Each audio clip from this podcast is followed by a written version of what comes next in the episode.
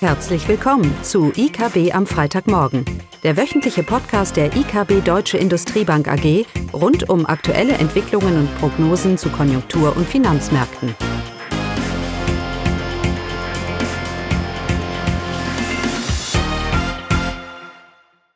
Hallo und willkommen zu IKB am Freitagmorgen.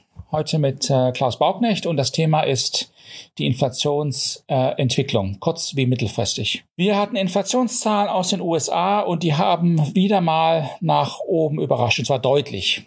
Die Inflationsrate im April ist auf, vier, auf über vier Prozent gesprungen, Kerninflationsrate auf über drei Prozent und für das Jahr insgesamt erwarten wir jetzt für die USA eine Inflationsrate von deutlich über drei Prozent. Und auch in Deutschland gehen wir davon aus, dass die Inflationsrate nächsten Monate durchaus nach oben überraschen, überraschen kann und wird. Und dementsprechend gehen wir hier von einer Inflationsrate in Deutschland von fürs Jahr insgesamt von zweieinhalb Prozent aus, um die zweieinhalb Prozent, wobei ein einzelner Monat auch durchaus über drei Prozent liegen sollte, wie das ja auch äh, von der Bundesbank ähm, jüngst betont wurde. Ja, die Zahlen überraschen und doch ist es nicht überraschend, denn wir haben ja im Moment so ein Cocktail von Nachfrage und, und Angebotsschocks in der Wirtschaft, die einen klassischen Inflationsanstieg mit sich bringen. Da sind die Rohstoffpreise auf der einen Seite, die Konjunktur erholt sich nach Corona, wir haben Aufholeffekte und dementsprechend steigen die Rohstoffpreise. Wir haben eine äußerst dynamische Nachfrageerholung. Ob das in US, das gilt für die USA, gilt für China,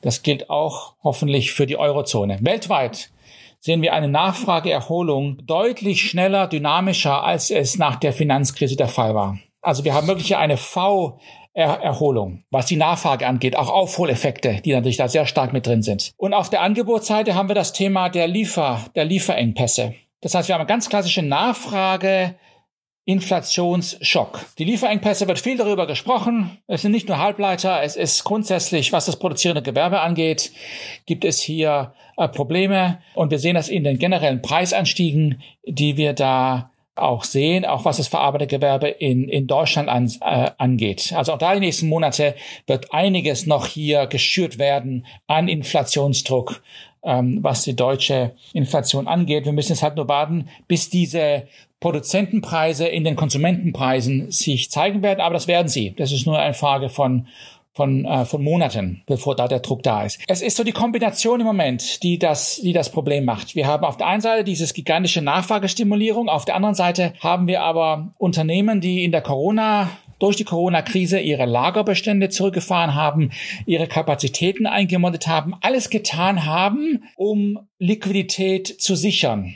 Und diese, diese Unternehmen werden jetzt plötzlich mit einem drastischen Nachfrageanstieg hier konfrontiert. Und es muss ja in einer höheren Inflation ähm, ausarten. Also es ist diese Kombination. Es ist nicht ein Aspekt, der hier hervorzuheben ist. Es ist diese Kombination. Ein weiterer Aspekt ist die Nachfragestimulierung natürlich von der Fiskalpolitik wo wir uns auch über nächstes, vor allem nächstes Jahr auch ein bisschen Sorgen machen.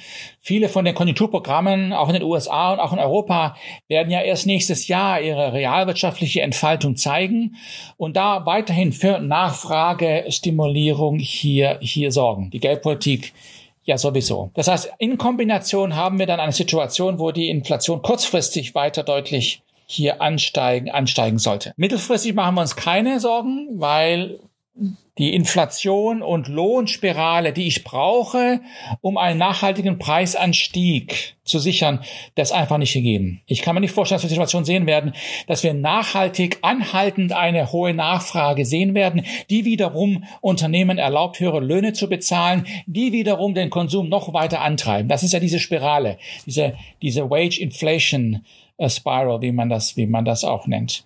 Und das sehe ich nicht. Das sehe ich nicht, weil wir, weil diese Aufholeffekte, die wir jetzt noch in der Nachfrage drin haben, die werden sich relativieren. Unternehmen werden Kapazitäten deutlich ausweiten und ähm, und die hohe Schuldenquoten in den in den westlichen Ländern, in den industrialisierten Ländern wird sowieso das, ihrige tun, dass wir keine effektive, anhaltende, hohe Nachfrage hier, hier sehen werden. Also kurzfristig ja, aber mittelfristig eher weniger. Und das gefährlich der EZB, denn dann kann sie ja argumentieren, dass die Inflationsrate nicht nachhaltig äh, ansteigt, beziehungsweise vor allem dieses Jahr und aktuell kann sie immer wieder betonen, es ist nicht nachhaltig, wie es ja auch nach der Finanzkrise der Fall war. Auch da ist die Inflation angestiegen deutlich, wobei wir natürlich jetzt in die EU mit der US-Inflation eine Rate erreicht haben, die haben wir das letzte Mal vor der Finanzkrise äh, erreicht. Auch damals waren Rohstoffpreise ein wichtiger, entscheidender Treiber damals. Aber hat sich alles nicht äh, gehalten. Und von daher ist dieses Argument durchaus angebracht. Zumal die EZB ja sowieso nichts tun kann, um die aktuelle Inflation in den Griff zu kriegen, weil der Transmissionsmechanismus relativ lang ist und weil er auch ineffektiv größtenteils ist.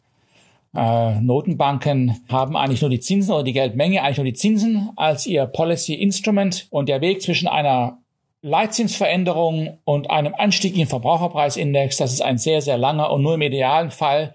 Das heißt, wenn die Wirtschaft doch sehr sensitiv auf Zinsen reagiert, könnte sie über die Nachfrage hier einen Einfluss, einen Einfluss haben. Das ist aber aktuell kaum gegeben. Von daher verfolgt die EZB ein Ziel, das sie eigentlich im Moment gar nicht beeinflussen, beeinflussen kann. Vielleicht erklärt das auch, warum die Inflationsrate die letzten zehn Jahre im Schnitt deutlich unter dem Inflationsziel war. Also die letzten zehn Jahre hat das schon nicht, nicht geklappt. Es birgt natürlich die Gefahr der Übertreibung.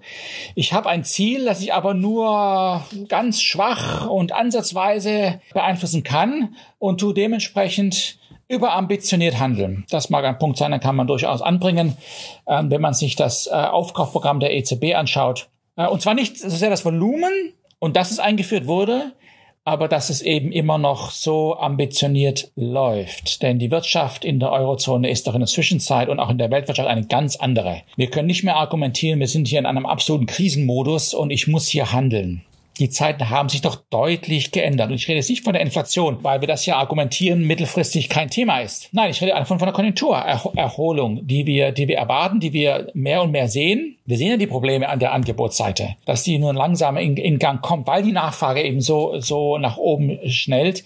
Da brauche ich doch noch nicht weiterhin ein so, ich will fast sagen, aggressives Krisen Paket, wie es die EZB hier geschnürt hat. Was heißt das jetzt alles?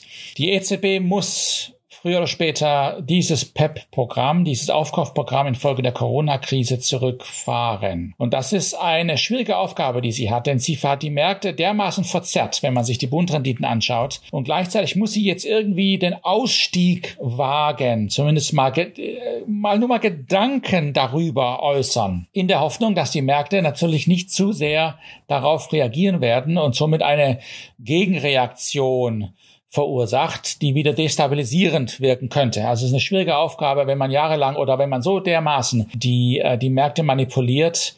Äh, jeglicher Ausstieg wird da natürlich ganz, ganz langsam nur vonstatten sein. Aber er muss kommen. Und das heißt, dass der Druck auf den Bundrenditen wieder ansteigen wird. Bundrenditen werden in zweiten Jahreshälfte, sie werden ansteigen, sie werden aus dem negativen Territorium rausgehen. Preisbereinigte Renditen werden vielleicht sogar noch negativer werden, weil die Inflation weiter ansteigt, die aktuelle Inflation.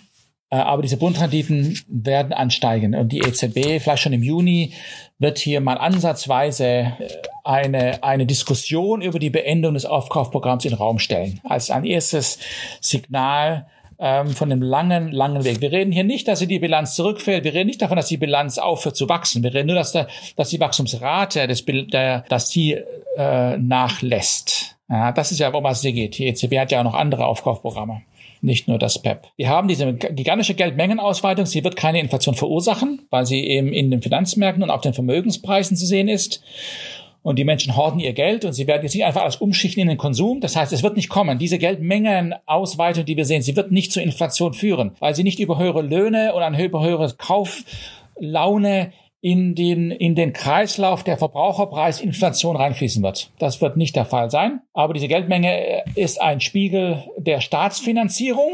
Das ist ohne Zweifel die EZB wie auch die Bank of England und die Bank of Japan und auch die Fed in den USA ist bei weitem der größte Gläubiger der, der, äh, der Staaten geworden. Die japanische Notenbank hält fast 50 Prozent der japanischen Staatsanleihen. In Deutschland, die, Bundes, äh, die Bundesbank oder das EZB-System hält fast 40 Prozent der, der emittierten deutschen Staatsanleihen.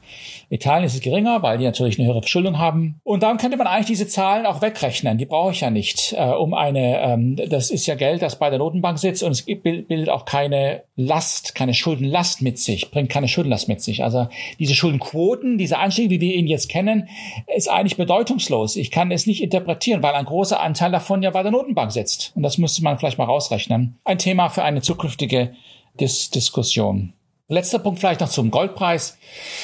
Ja, der Goldpreis spiegelt die US-Inflation wider. Sie spiegelt nicht die US-Geldmengenausweitung wider. Das heißt, mache ich mir Sorgen, dass jetzt viel zu viel Dollars geschaffen werden, dann ist der Goldpreis vielleicht nicht die beste Absicherung, denn äh, der Goldpreis folgt sehr genau der US-Inflationsrate. Und wie wir ja gesagt haben, ist die Verbraucherpreis Inflation nicht unbedingt der beste Maßstab meiner allgemeinen Geldentwertung, die ich über die Geld, über das Geldmengenwachstum ja eigentlich sehe. Von daher erwarten wir auch, dass der Goldpreis kurzfristig mit der Inflationsanstieg noch durchaus Unterstützung bekommt.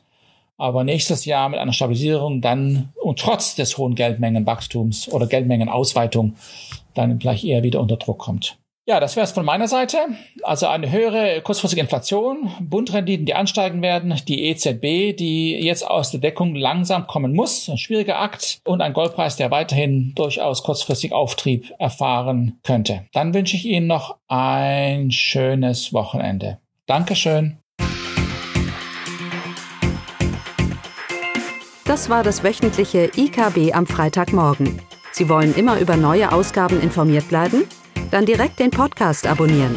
Oder besuchen Sie uns unter www.ikb-blog.de slash podcast.